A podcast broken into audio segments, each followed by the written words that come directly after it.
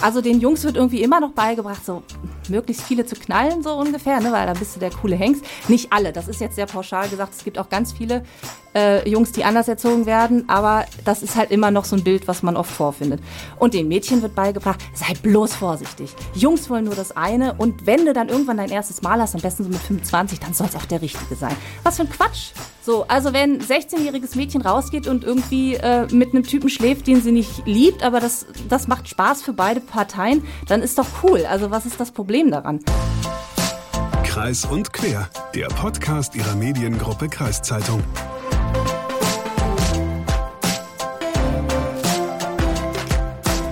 Moin und herzlich willkommen. Das ist Kreis und Quer, der neue Podcast Ihrer Mediengruppe Kreiszeitung. Ich bin Hagen Wolf.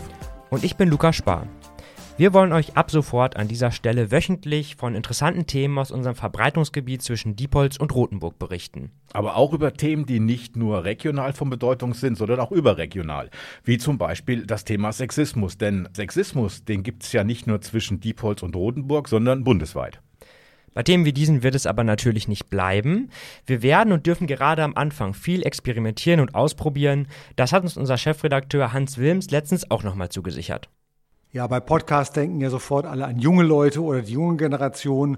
Da würde ich eher zurückhaltend sein. Wir betrachten das Ganze im Moment noch als Experiment und sind auch noch gar nicht so weit, dass wir sagen, was wir alles thematisch abdecken können wir lassen uns da überraschen. Na, das klingt doch cool. Wir haben jetzt praktisch die Lizenz zum Experimentieren und das können wir natürlich und das werden wir natürlich auch ausnutzen. Und du hast es ja sogar schon ausgenutzt für diese Folge. Da geht es ja um Sexismus. Erzähl doch mal kurz, wie es dazu gekommen ist. Naja, ausgenutzt will ich jetzt nicht gerade sagen, sondern wir hatten vor, so eine Art Probe-Podcast zu produzieren. Und für diesen Probe-Podcast hatten wir uns das Thema Sexismus ausgesucht. Sexismus in verschiedenen Formen, also struktureller Sexismus, Sexismus in der Werbung, aber es ist auch äh, sexistisch, wenn irgendwo im Dorf eine Kirschkönigin, eine, eine, Kartoffelkönigin oder eine Spargelkönigin gewählt wird. Und für dieses Thema hatten wir uns eine, eine kompetente Gesprächspartnerin ausgesucht. Und dieser Podcast ist einfach so interessant und auch gut geworden, dass wir gesagt haben, nee, den treten wir nicht in die Tonne, sondern den wollen wir jetzt auch senden. Als Gesprächspartnerin ist Anne-Britt Gäbel zu Gast. Anne-Britt Gäbel war jahrelang in einer Kommune in Niedersachsen als Gleichstellungsbeauftragte tätig. Sie ist inzwischen selbstständig als Werbetexterin und setzt sich schon seit Jahren gegen Sexismus ein. Moin und schön, dass du da bist, Anne-Britt. Ja, danke, dass ich hier sein darf. Anne-Britt, bei deiner Vorstellung habe ich gerade gesagt, dass du dich schon seit Jahren gegen Sexismus einsetzt. Im Grunde genommen müsste dieser Hinweis doch völlig überflüssig sein, denn eigentlich sollten sich alle Frauen gegen Sexismus einsetzen. Warum ist es nicht der Fall? Ja, ich würde sogar sagen, auch alle Männer sollten sich dagegen einsetzen, aber wenn wir alles tun würden, dann gäbe es es natürlich nicht mehr. Ja, der Fall ist es, weil um sich wirklich gegen etwas aufzulehnen oder auch ein Problem irgendwie als solches darzustellen oder zu benennen, braucht es ja erstmal ganz viel. Also ich äh, muss erstmal meine Umwelt so wahrnehmen, dass sie ab, also dass sie abänderlich ist, dass sie nicht als normal immer gilt oder dass nicht feste Regeln gelten. Und das ist ja bei Sexismus auch extrem der Fall. Denn wenn ich in einem Umfeld zum Beispiel arbeite, wo es ganz normal ist, dass eben extrem patriarchale Strukturen zum Beispiel noch herrschen, dann werde ich wahrscheinlich viel später an den Punkt kommen, wo ich selbst den Mut habe, mich dagegen aufzulehnen, weil ich meine Macht dann selbst vielleicht auch gar nicht so betrachte. Und ich muss halt so einen Leidensdruck haben, dass ich wirklich sage, okay, ich, ich mache den Mund auf und ich ähm, möchte da wirklich was ändern. Und je rollenschematischer ich vielleicht denke und handle, weil ich es vielleicht so kennengelernt habe in der Erziehung oder auch in der Sozialisation oder auch in meinem Beruf, dass Männer und Frauen eben unterschiedlich behandelt werden. Je normaler ich das finde, desto eher werde ich das auch nicht vielleicht als Problem erkennen, wenn es mich selbst nicht stört. Du hast gerade gesagt, dass äh, Sexismus auch was mit Erziehung zu tun hat. Äh, ist äh, Sexismus auch eine Generationenfrage? Jein, würde ich sagen. Also, dass wir hier überhaupt sitzen können und über dieses Thema sprechen, hat natürlich was damit zu tun, dass sich das über Generation zu Generation schon geändert hat. Also wenn ich jetzt zurückblicke, und ähm, springen wir mal ins Jahr 1997. Bis dahin war zum Beispiel die Vergewaltigung in der Ehe nicht strafbar. Oder bis 1977, da durfte der Ehemann entscheiden, ob es deine Frau arbeiten darf oder nicht. Oder wenn wir noch weiter zurückblicken, wo Frauen ums Wahlrecht gekämpft haben, das sind ja alles Sachen, die, ähm, das sind ja ganz andere Themen damals gewesen, sage ich mal. Und dass wir jetzt überhaupt über sowas Unterschwelliges, was ja oft so in so Klischeeschubladen steckt, dass wir überhaupt darüber sprechen können, das hat ja schon was damit zu tun, dass Generationen und Generationen von Frauen und auch Männer gekämpft haben für eine gerechtere Welt. Deshalb ja, natürlich irgendwie schon, aber wenn ich sehe, wie stark Gender Marketing beispielsweise ist, wo wir jetzt ja auch in dieser, diesem Bereich Werbung sind, da merke ich auch, okay, wir haben wieder so ein Rollback irgendwie. Es ist automatisch klar, ein weibliches Baby kriegt irgendwie äh, rosa Body und muss, ist total süß und alles und ein und der männliche kleine Racker, der soll am besten schon mit zwei Monaten irgendwie der kleine Räuber von dem an sein. Also das ist, ähm, ist extrem stark wieder geworden, finde ich, diese Geschlechtertrennung dann irgendwo. Also wir sind ja jetzt auch unterschiedliche Generationen, kann man fast schon sagen. Wir sind ja auch altersmäßig untereinander, wie du es wahrnimmst. Wie ich das selber wahrnehme. Ja. Also ich kann aus meiner Erfahrung sagen, dass ich natürlich, äh, ich bin auf dem Dorf groß geworden, in einem, ich sag's wirklich, patriarchischen Haushalt. Das heißt, der Vater hat das Geld verdient, die Mutter ist zu Hause geblieben, hat die Kinder erzogen, hat gewasch, gewaschen, gebügelt, gekocht und ähm, der Vater war der Herr im Hause. Und äh, im Grunde genommen habe ich das als Kind ja, und nicht nur ich, sondern alle aus meiner Generation in dem Dorf und auch in anderen Dörfern. Wir sind ja so erzogen worden und so haben wir auch gelebt mit dem klaren Blick darauf, dass wir, die Männer, das Sagen haben und die Frauen auf uns hören sollten. Und erst durch, durch ähm, verschiedene äh, Sachen, die mir im Leben passiert sind, später, habe ich das erst abgelegt. Also ich selber muss sagen, ich war früher wirklich sexistisch. Und äh, ich bin froh, ich bin wirklich froh, dass ich meine Kinder erst später bekommen habe, als ich so ein bisschen äh, kapiert habe, dass das, was mir damals anerzogen wurde, der falsche Weg ist. Ja, aber ich glaube, das ist der Punkt, über den wir ja gerade auch irgendwie gesprochen haben. Was muss passieren, damit man sich äh, für etwas einsetzt oder gegen etwas? Es sind ja meistens so persönliche, ja, persönliche Situationen, die einprägen oder Menschen, mit denen man zusammenkommt. Und ich meine, du hättest mich ja auch nicht gefragt, sprechen wir über Sexismus, wenn du nicht sensibel wärst für das Thema. Also wenn du weiterhin denken würdest, okay, die Welt ist halt so, wie sie ist und das ist auch okay so. Also das zeigt ja schon, dass es eine Veränderung irgendwie möglich ist, wenn man das selber ja, wenn man das selber möchte und angehen will. Es gibt ja die Organisation ähm, Terre de Femme, die sich ähm, in verschiedenen Mitteln und Wegen für Frauen oder für Gleichberechtigung und gegen Sexismus einsetzt. Unter anderem vergeben die auch jedes Jahr, ich weiß gar nicht, sagen, ob ich sagen soll, den Preis, aber die vergeben jedes Jahr ja den Preis ja. Zorniger Kaktus und der Preis geht an die sexistischste Werbung in Deutschland im abgelaufenen oder im letzten Jahr. Gibt es da so einige Beispiele für sexistische Werbung, die du uns mal sagen kannst? Ja, ich kann es versuchen. Ich habe was mitgebracht. Ich hoffe, ich kann es gut beschreiben, weil es ja jetzt durch unser Medium-Podcast schwierig ist, was zu zeigen. Ich habe zum Beispiel den Sieger ähm, des letzten Jahres, also der zornige Kaktus wird jetzt ähm, seit, ich glaube, zum fünften Mal schon verliehen. Es gibt immer echt viele Beispiele. Und dann wird immer so ein Ranking erstellt der drei ähm, schlimmsten Sachen, könnte man sagen. Und da wird dann abgestimmt. Und ich habe den Sieger des letzten Jahres mal mitgebracht. Das Bild ist, also ich weiß nicht, ob du das kennst, Füchschenbier. Ich kannte das nicht, ob dir das was sagt, irgendwie die Marke. Mein Name ist Wolf, ich kenne keine Füchse. Ja, okay, alles klar. Auf jeden Fall geht es, geht es um Bier und zum Glück ist ganz klein unten auf dem Bild auch so, so Bier abgebildet, sonst wüsste man auch gar nicht, worum es geht. Jedenfalls, man sieht so ein loderndes Feuer und da schwingt sich auf so einer Grillplatte ein Frauenkörper mit äh, Fuchskopf, also wegen Füchschen, äh, über dieses Feuer. Und unter dem Bild steht ähm, Medium Rare oder richtig durchnehmen. Und Durchnehmen ist zwar auseinandergeschrieben, aber natürlich, äh, naja, das Durchnehmen ist einem sofort im Kopf. Und darunter steht dann noch, ein Füchschen stößt keiner von der Grillkante. Also da hat man ganz toll in die Wortspielkiste gegriffen.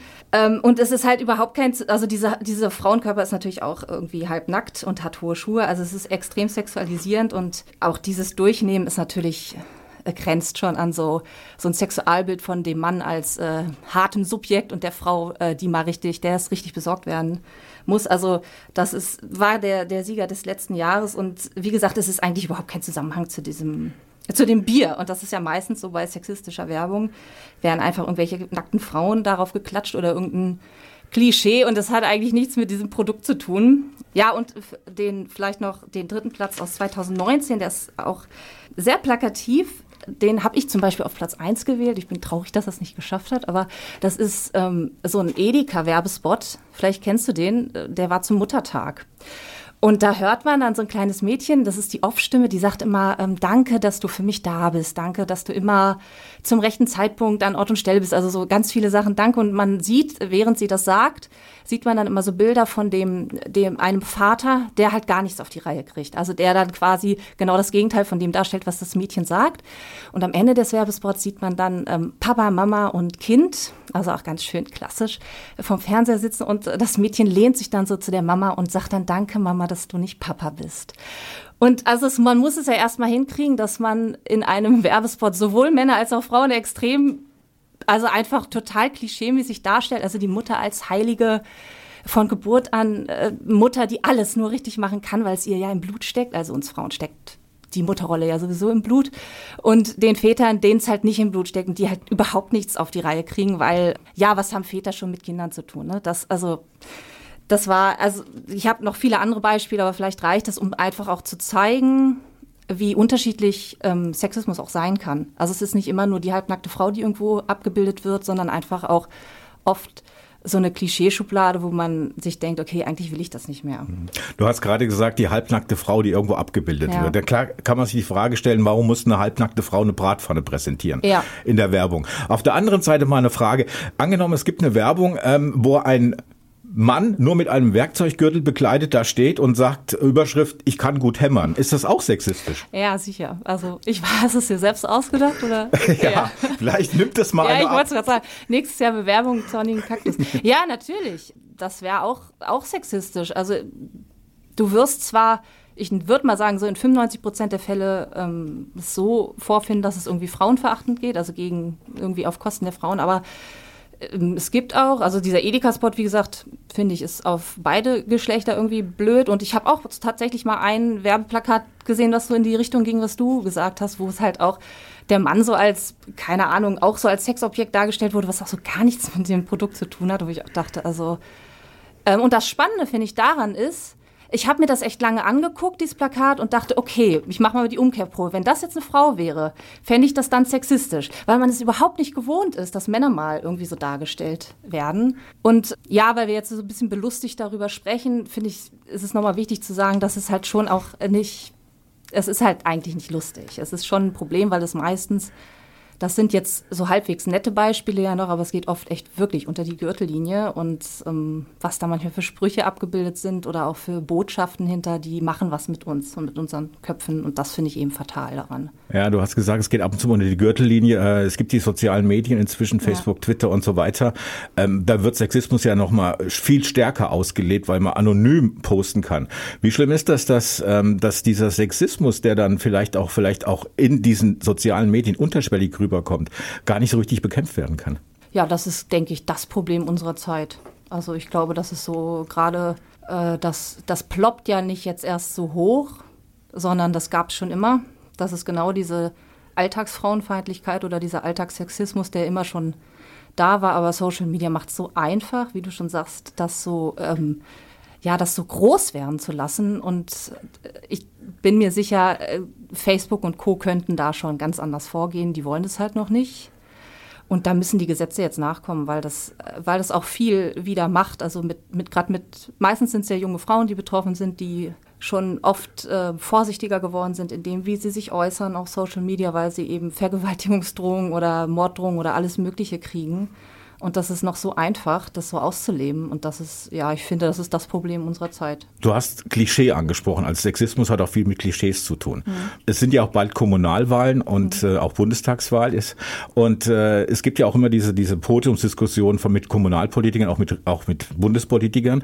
Und äh, interessanterweise finde ich auch so eine Klischeefrage, die man mhm. bei diesen äh, Diskussionen immer wieder Frauen stellt. Vereinbarkeit von Familie und Beruf. Ja. Ich habe noch keinen Journalisten erlebt, der auch Mann diese Frage gestellt hat. Das heißt also, ähm, die, diese Klischeefrage ist so fest in unseren Köpfen ja. drin, dass wir gar nicht dran denken, dass die Frage blödsinnig ist zu stellen. Runde sind, können wir da die Brücke wieder zu deiner Ausgangsfrage ausschlagen warum es nicht noch viel mehr Menschen gibt, die sich gegen sowas auflehnen, weil es immer noch so normal ist. Es ist immer noch so normal, dass sobald irgendwie Kinder in Planung sind oder kommen, das automatisch äh, ist ja auch in den meisten Fällen noch so. Die Frau setzt so völlig ungefragt oder hinterfragt äh, erstmal echt lange aus und selbst wenn sie nicht lange aussetzt, macht sie dann alles. Also sie arbeitet und, und also ich weiß nicht, gibt die neuesten Studien wieder, wo die Care-Arbeit einfach zu über 70 Prozent immer noch bei den Frauen liegt, auch wenn sie arbeiten. Und genau das ist es, was du sagst, weil es einfach immer noch sehr gelebt wird und auch noch auch in den Köpfen so stark ist, selbst wenn es nicht mehr gelebt wird, ist es noch in den Köpfen. Und deshalb müssen sich Frauen immer ganz anders rechtfertigen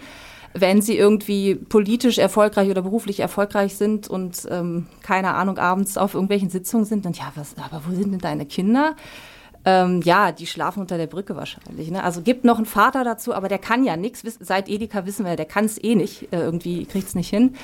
Also das, ja, das ist halt noch extrem. Hm, du hast die Politik angesprochen. Ich würde gerne mal ein Beispiel äh, sagen, was, was mir eigentlich unangenehm aufgefallen ist. Es gibt ja seit einiger Zeit hier in Niedersachsen dieses äh, Förderprogramm, nenne ich es mal, Frauen.macht.politik. Das ist so eine Art äh, ja, Trainingsprogramm für Frauen, die sich in der Kommunalpolitik engagieren wollen, die in die Kommunalpolitik gewählt werden wollen. Und dieses Programm wird unterstützt unter anderem auch von Gleichstellungsbeauftragten in den Kommunen, in den äh, Landkreisen. Ich finde dieses Programm, ich finde ganz ehrlich gesagt, ich finde das Programm sexistisch, weil das das beinhaltet doch für mich gleichzeitig, dass die Frauen keine Ahnung von Kommunalpolitik haben und denen muss das erst beigebracht werden. Während die Männer, denen wird die Kommunalpolitik schon als Gabe mit in die Wiege gelegt. Ist das nicht so ein, so ein Programm, ein, ein sexistisches Programm, was von den Gleichstellungsbeauftragten unterstützt wird? Ja, also, also ich finde, man kann es auch anders sehen, aber ich kann dem auch nicht richtig widersprechen, weil du schon recht hast irgendwo. Ich fände es auch gerechter, wenn man dann sagen würde, okay, es gibt, gäbe vielleicht auch für Männer äh, Mentoring-Programme, weil die vielleicht auch vieles lernen müssen. Und es äh, interessanterweise also ich war ja früher selbst Gleichstellungsbeauftragte und es ist ja dann auch so, wenn man irgendwie sich, also wenn man Gleichstellungsbeauftragte ist, dann ist man ja mal per se die Ansprechpartnerin für solche Themen. Und äh, oft wurde mir dann auch so gesagt, ja, ähm, aber es fällt auch auf, dass gerade in so Sitzungen, ähm, auch nicht öffentliche Sitzungen, die Frauen sind immer top vorbereitet und super kompetent und die Männer labern eigentlich nur rum. Und dann wär, würde ich genauso argumentieren, wie du das sagst. Ja gut, dann müssten Männer vielleicht auch geschult werden, aber ja. Ich sag dir gleich, wenn wenn so ein Programm für Männer geben würde, wird kein Mann dran teilnehmen, ja, weil das natürlich eine Schwäche wäre, als als Mann, ja. so nach dem Motto, ich will ja gewählt werden und wenn die jetzt mitbekommen, dass ich keine Ahnung von, von Politik habe, die ich wirklich auch nicht habe, dann wählen die mich auch nicht und von daher daher gehe ich selbstbewusst raus und sage, ja. ich bin der Mann, ich habe Ahnung. Also ich sehe das ja bei meiner Tochter, die ist jetzt in der ersten Klasse und wie sehr einfach immer noch Mädchen und Jungen anders, auch durch Institutionen und durchs Umfeld anders erzogen werden. Und das zieht sich natürlich auch durch und und, und du musst ja auch bedenken, wenn wir in unsere Welt gucken, ein, ein Mann, der irgendwie sich vorstellen könnte, politisch tätig zu werden, findet total viele Vorbilder. Und er findet total viele Mentoren, die ihm ähnlich sind Einfach so, weil es ganz viele Männer gibt, die sich politisch irgendwie engagieren und die echt Macht haben und an die man sich irgendwie heften könnte. Und Frauen haben immer noch viel weniger Vorbilder. Und darum geht es ja auch in solchen Programmen, dass man einfach sagt, komm, wir, wir knüpfen irgendwie Kontakte, damit du reinkommst überhaupt in diese Seilschaften oder wie auch immer. Aber wie gesagt, ich sehe es auch kritisch. Also ich kann das schon nachvollziehen, was du sagst irgendwo. Ja. Sexismus ist ein gesellschaftliches Problem. Was kann man tun, um die Leute mehr zu sensibilisieren für dieses Thema? Ich finde tatsächlich, das Wichtigste ist, dass diese schweigende Masse ähm, den Mund aufmacht. Weil ich finde, es gibt ja so einen Spruch irgendwie, der sagt, auch wenn du es nicht selbst tust, aber wenn es zulässt, irgendwie, dann bist du auch Täter. Und das ist, glaube ich, das größte Problem. Es gibt, also ich könnte wirklich jetzt tausend Beispiele, ich lese ja ganz viel über solche Themen, ich könnte tausend Beispiele an, anbringen, wo ich, wo ich immer denke, das kann es eigentlich nicht geben. Also mach doch mal ein Beispiel. Ja, beispielsweise, dass es irgendwie verstärkt in den USA, aber ich bin sicher, in, in Deutschland gibt es auch, wo es so ein Unisport von Typen ist, ähm, beim Sex mit der Frau das Kondom heimlich runterzuziehen. Dann kriegen diese Punkte, wer das halt häufiger schafft. Also ich finde das, wie man überhaupt auf die Idee kommen kann, jemanden so zu missbrauchen, ja auch irgendwo, das Vertrauen so ähm, der Person, mit der man körperlich gerade so nahe ist, die muss man ja nicht lieben oder so, aber so einen gewissen Respekt für jemanden, mit dem ich gerade, äh, in dem ich gerade drin stecke, finde ich, wäre schon gut. Also das finde ich so absurd. Oder seit letztem Jahr erst ist es ja strafbar, Frauen unterm Rock zu fotografieren, also dieses Upskirting äh, wie, wie kommt man auf die Idee, so in die Privatsphäre von jemandem einzugreifen? Also das, das sind so Sachen und die ähm, dadurch, dass ich, dass ich das vielleicht sehe und nicht gleich ähm, dagegen vorgehe, also nicht gleich das irgendwie ankreide, schaffe ich diesen Nährboden ja irgendwo. Oder allein schon irgendwelche ach, haha witzigen Sprüche über Frauen oder so, ich mir denke, das ist nicht witzig. Also ich habe ja vielleicht ein Beispiel. Ich habe auf Facebook irgendwie neulich jemanden entfreundet, so schön. Das ist jetzt keine Riesengeste, aber der hatte so ein, so ein Bild gepostet. Ähm, da sieht man so ein Flachbildfernseher noch in der Packung, also der gerade wohl geliefert wurde. Und daneben liegt dann ähm, eine Frau und die ist genauso groß wie diese Packung und darunter stand da, oder er hat dann gepostet, das ist auch so ein Spruch, habe ich dann nachher herausgefunden, aber gepostet, haha, witzig, meine, mein neuer ähm, Flatscreen ist genauso groß wie meine Spielmaschine. So, voll witzig, das ist ja cool, dass die Frau das Einzige ähm, für dich bedeutet, dass sie irgendwie deine Sachen spielt. Also Ja, das sind halt so, so tausend Sachen und ich finde, dass das Größte, was man tun kann, ist, den Mund aufzumachen. Und ich hatte jetzt neulich auch so ein, ein Beispiel, da ging es um meine Tochter und dann sind mein Mann und ich das angegangen, weil wir gesagt haben, okay, wenn sowas einmal passiert, unsere Tochter sowas gesagt bekommt, dann kann man auch sagen, Schwamm drüber. Erwachsene sagen manchmal doofe Sachen. Da geht es dann wieder so in diese Klischee-Geschichte, wie Mädchen und, anders, Mädchen und Jungs anders bewertet werden. Aber wenn es dann öfter vorkommt, dann möchte ich das zumindest ansprechen. Und ich, ich glaube, das ist die beste Möglichkeit irgendwie sich gegenseitig zu bestärken. Ich glaube, du hast gerade was Richtiges gesagt, wo ich denke, das ist, da liegt das Grundproblem drin. Sexismus oder Nicht-Sexismus hat was mit Respekt zu tun. Ja. Ich glaube, je respektloser die Gesellschaft wird, desto hemmungsloser und desto sexistischer und desto menschenfeindlicher, menschenfeindlicher ja. wird ja. die Gesellschaft und desto einfacher ist es dann, Leute auch niederzumachen äh, und zu beleidigen. Ja, natürlich. Das, das ist so. Also ich glaube, diese ganzen Probleme hätten wir nicht, wenn wir alle irgendwie einfach Respekt für unser Gegenüber hätten. Dann wären alle Punkte, auch das, was du vorhin angesprochen hattest, dieses manchmal, äh, dieses Wabernde so dazwischen, wo du auch sagst, okay, ich war früher wahrscheinlich auch sexistisch, auch ohne es zu wissen, aber indem wir drüber sprechen und uns ja respektieren. Also da, da ist ja dann schon so ein Punkt, wo ich sage, okay, vielleicht siehst du manches anders als ich, Vielleicht bin ich bei manchen Sachen sensibler, weil ich eine Frau bin in unserer Gesellschaft, aber solange wir darüber reden können mit Respekt, ist das auch nicht schlimm. Dann kannst du auch sagen, ich sehe das aber so und so, ich meine es ja auch nicht so. Und dann kann ich sagen, ja, aber es äh, entwertet mich trotzdem aus den und den Gründen. Dann kann man drüber sprechen. Man muss lernen können. Man muss eine, ja. seine eigene Position überdenken können und lernen können.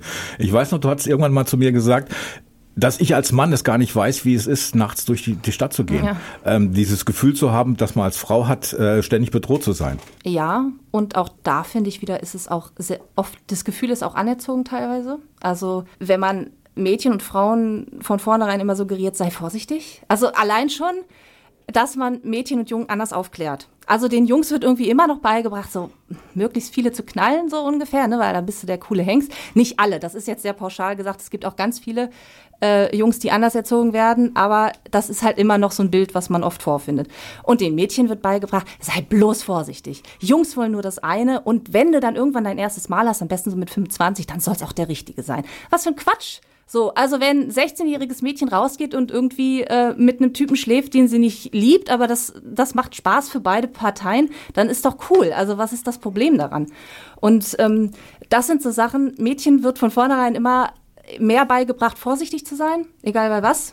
Ob sie auf den Baum klettern oder Sex haben, also sie sollen auf jeden Fall vorsichtig sein. Und Jungs wird, wird viel mehr Mut so irgendwie anerzogen, viel mehr Selbstbewusstsein. Und ja, das zieht sich ja natürlich dann auch irgendwie durch. Ja, das ist ja dieses berühmte Beispiel, wenn ein Mann viele Frauen kennengelernt ja. hat und mit vielen Frauen zusammen war, dann ist er der Held. Dieses Schlüssel-Schloss-Prinzip, ne? Das Schlüssel ja, ja. ja. Kannst du es nochmal erklären? Ja, ich hoffe, ich kriege das jetzt so kompetent zusammen. Genau, wie war das? Also wenn der Typ mit vielen Frauen schläft, dann hat er diesen, äh, diesen äh, Master Key, also den Master-Schlüssel. Und wenn die Frau dasselbe macht, dann hat sie nur ein billiges Schloss. So war das, glaube ich, ja. Also ein Thema, was ich gerne nochmal ansprechen würde, ist, ähm, inzwischen hat ja in Deutschland jedes Obst und jedes Gemüse seine Königin. Es werden überall Spargelköniginnen gewählt, Kartoffelköniginnen, Blütenköniginnen, Kirschköniginnen, Apfelköniginnen. Kennst du dich mit solchen ähm, Königinnenwahlen aus? Hast du sowas mitgemacht mal? Also nicht als aktiv, sondern mal zugeguckt? Ähm, nee, also tatsächlich weder passiv noch aktiv. Und ich komme auch, also gut, klar, ich wohne ja auch in der ländlichen Gegend, wo es sowas gibt, aber hm, habe das jetzt nie so richtig partizipiert. Ja, also ich hatte vor vor drei Jahren hatte ich ein Erlebnis. Ich habe mich eigentlich auch nie groß drum gekümmert. Bis vor drei Jahren hatte ich ein Erlebnis und zwar hatte ich eine Live-Sendung äh, als Moderator von einer von einer Messe und äh, im Grunde genommen läuft sowas ab im Vorfeld. Die Redaktion kümmert sich um die Gesprächspartner, gibt so einen Ablaufplan, bekommst dann Mitteilung 10 oder der kommt der, der, der und die und die und die und äh, die Redaktion kümmert sich auch größtenteils um die Fragen. Und äh, ich hatte um, ich weiß noch genau die Uhrzeit, sonntags um 12.50 Uhr ein Interviewtermin live ähm, von dieser Messe mit einer Blütenkönigin. Mhm. Und jetzt ist es so, dass die Dame kam schon eine Stunde, etwa eine Stunde vorher zu mir, an, zu uns an den Stand und äh, hat so gesagt, naja, das ist das erste Interview, was es im Radio gibt und sie ist ein bisschen aufgeregt. Und bei der Dame dabei war eine ältere Frau, äh, an die 70, die hat ihr ständig das Krönchen gerückt und die Schärpe äh, gerade gestrichen, das Kleid richtig hingelegt oder äh, langgezogen praktisch. Das, ich habe schon gemerkt, der jungen Dame war das so ein bisschen unangenehm. Und zwei Meter entfernt stand ein älterer Herr, ich schätze mal an die 80, etwas über 80 mit so einem Gehstock. Das weiß ich heute noch, er hat so einen Krückstock dabei gehabt. Und der hat vom Hintergrund auch immer diese Anweisung gegeben. Und ich habe dann gefragt, wer er denn ist. Und er kam dann zu mir, hat gesagt, er ist der Vorsitzende des Vereins, der diese Blütenkönigin kürt. Und ohne ihn geht da gar nichts und er bestimmt, wer die Königin wird. Und da habe ich gedacht, naja, also das kommt so ein bisschen komisch vor, wenn da mhm. sechs Damen äh, sich bei ihm präsentieren müssen und er bestimmt dann, wer die Königin ist. Mhm. Und ich hatte ihn dann auch in der Sendung eigentlich noch reingenommen als Interviewpartner, weil ich nicht der Königin diese Fragen stellen wollte, sondern ihm eigentlich direkt. Und äh, ich habe ihn auch gefragt, also ich, habe da so ein bisschen komisches Gefühl, wenn sechs junge Damen oder sieben sich bewerben und sie entscheiden dann, wer es wird. Sagt er, ja, das ist alles Tradition, aber das, das gehört sich so und äh, er macht das auch weiter und er steht da voll hinter diesem Verein und hinter dieser, dieser Königinwahl. Und äh, ich habe dann gefragt, ist es denn auch so, dass bei Ihnen auch ein, ein, ein Blütenkönig gewählt wird? Und da meinte er so zu mir, also unter seiner Ägide würde es sowas nicht geben. Und da habe ich erstmal gedacht, also ich hatte so ein ungutes Gefühl, muss ich ehrlich sagen, also ohne was zu unterstellen. Aber ich hatte so gedacht, das hat mir doch so eine Form von ja, Sexismus im Grunde genommen. Ja, irgendwie schon. Also so wie du das schilderst, ist es ja auch nochmal anders, dass irgendwie das ganze Dorf wählt, sondern er entscheidet das. Klar, kann natürlich in anderen Dörfern irgendwie anders sein, aber ja, ich finde, das hat schon sowas von so einer Misswahl. Ja. Und, äh, ja, aber ja. auch im Hinblick darauf, dass es auch dann wieder so ein Klischee gibt. Also ja. die Mädchen des Dorfes sind hübsch ja, und mhm. stellen sich zur Wahl, während die Männer oder von mir auch Burschen oder das Dorf dann das schönste Mädchen wählt. Ja, ja, klar. Der Mann ist aktiv und die Frau oder das Mädchen ist, ist irgendwie passiv, ne? Und ja, so wie du es schilderst, also es ist schon ein komisches Gefühl, was man dabei hat, finde ich auch. Um dem Vorwurf des Sexismus zu entgehen, wäre es dann cleverer, wenn nicht nur eine Königin, sondern auch ein König gewählt wird? Ja, wenn die dann dasselbe können müssen oder also wenn jetzt, wenn es jetzt unterschiedlich wäre, was die dann dafür machen müssen, dann wäre es natürlich trotzdem sexistisch, aber ich weiß auch gar nicht, ob es das vielleicht gibt, dass es auch Könige, also männliche Kirschblütenkönige gibt. Ich finde einfach generell tra solche Traditionen irgendwie grenzwertig, weil es irgendwie so suggeriert, ähm, das Einzige oder das Wichtigste ist irgendwie dann so, so eine gewisse, so ein gewisses Aussehen zu haben und so eine Repräsentanz in so, so einem jungen Alter wo man sich eigentlich erstmal selbst finden muss. Und also es äh, irgendwie heute, heutzutage ist ja Social Media da, da irgendwie auch ganz groß drin, solche Schönheitsideale zu pushen und auch echt so einen Druck aufzubauen. Und ja, ich finde, sowas muss einfach generell nicht sein. Hm. Wobei man natürlich sagen muss, dass natürlich kein Mädchen oder keine junge Dame dazu gezwungen wird, an dieser Wahl teilzunehmen. Sondern man, die erhoffen sich natürlich auch etwas, so ein bisschen Ruhm. Man reist ja dann durch ganz Deutschland, trifft sich mit anderen Königinnen mhm. und lernt dann natürlich auch Politiker oder auch Prominente kennen. Ja, na klar. Also ich denke auch, das ist irgendwo freiwillig, wobei ich finde, man darf immer nicht unterschätzen, wie Sozialisation funktioniert. Und dass, wenn in so einem Dorf so eine Tradition herrscht und das wahnsinnig wichtig ist, in diesem Dorf ähm, als Kirschblütenkönigin dann gewählt zu werden, macht es einen trotzdem ja einen Druck, weil die Mädels, die dann nicht gewählt werden, ja, die sind es dann halt nicht, die sind nicht beliebt, die sind nicht hübsch. Und das gibt's ja in den Schulen auch. Es gibt ja immer so die, die Hübschen, die Beliebten irgendwie und sowas ist ja im Grunde ähnlich, nur auf einer höheren Ebene noch. Was mich überrascht ist, dass du noch in diesem Patriarchat aufgewachsen bist. Ja, nicht nur ich, das war in den 1960ern oder Anfang 1970er, sondern große Teile aus meiner Generation. Und das Problem ist einfach, wenn du so aufgewachsen bist, diese patriarchischen Züge anerzogen bekommen hast, ist es unheimlich schwer, sich davon zu lösen. Also zu sagen, sich selber auch zu sagen, ähm, ist das jetzt alles richtig oder ist das alles noch, noch zeitgemäß, was jetzt passiert oder was ich selber mache und wie ich denke. Also sich selber mal in Frage stellen, die eigenen Gedanken in Frage stellen, ist eigentlich ganz wichtig. Und ich weiß noch, damals war es auch so, es war wirklich so, dass die Frauen zum Teil, nicht alle, aber viele Frauen haben das gewählt, was ihr Mann ihnen gesagt hat. Also es ist eine, eine, eine Zeit gewesen, die rückblickend nicht so schön war, im Grunde genommen, wie es immer dargestellt wird. Wahnsinn. Kann ich mir gar nicht vorstellen, als in den 90ern geborener. Wie war das denn bei euch? Was denkt ihr dazu? Schreibt uns gerne eine E-Mail an podcast.kreiszeitung.de, gerne auch zu der Sendung. Wir freuen uns über jede E-Mail und lasst uns gerne auch eine Bewertung da bei Apple oder einen Kommentar. Und in der nächsten Folge von Kreis und Quer beschäftigen wir uns mit dem Thema Hate Speech, Bedrohungen im Netz, welche Nachrichten KommunalpolitikerInnen bekommen und wie es aussieht, wenn der Hass aus dem Netz Realität wird.